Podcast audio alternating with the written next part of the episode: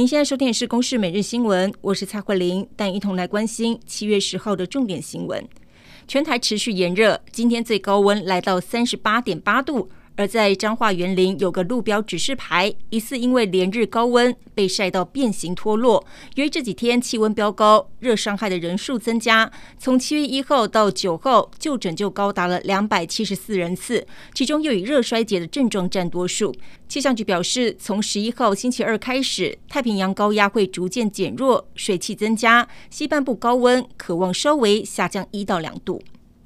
花莲秀林乡今天凌晨接连发生两起有感地震，第二次的地震规模达到五点二，全台多个县市都有感。中央气象局地震测报中心表示，地震成因是因为菲律宾海板块隐没在欧亚大陆板块下产生的能量释放。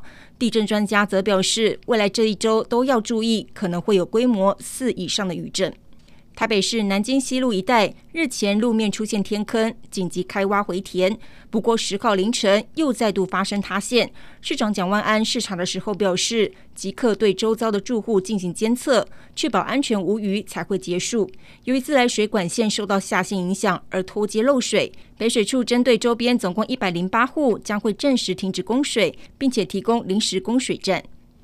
涉犯杀警案的受刑人服刑两年半，可以改掉外役监，让外役监的遴选制度再度受到质疑。保部长蔡清祥今天表示，相关修法去年九月二十二号就已经送交立法院审议，会全力配合立法院修法进度。未来修法成功，重大罪犯将会排除获准到外衣间来服刑。国民党立委陈以信则质疑民进党团在打假球，呼吁在临时会加速处理外衣间条例修法。不过，民进党立委刘世芳则表示，希望下个会期来排审。日本九州今天下起大豪雨，引发土石流，已经造成一人死亡、三人失踪。当局已经下令灾区将近一万名的居民先撤离家园。而受到雨势影响，有部分铁路的铁轨出现了毁损，暂时停驶。其中受到观光客喜爱的由布院之森列车也将停驶到七月下旬。今天上午，在中国广东，一名二十五岁男子突然持刀闯入一间幼儿园，对园内的师生乱砍，造成六人死亡，一人受伤。根据外媒报道，死者包括了一名老师、两名家长以及三名幼儿园的学童。警方已经将嫌犯逮捕，他的犯罪动机还有待调查厘清。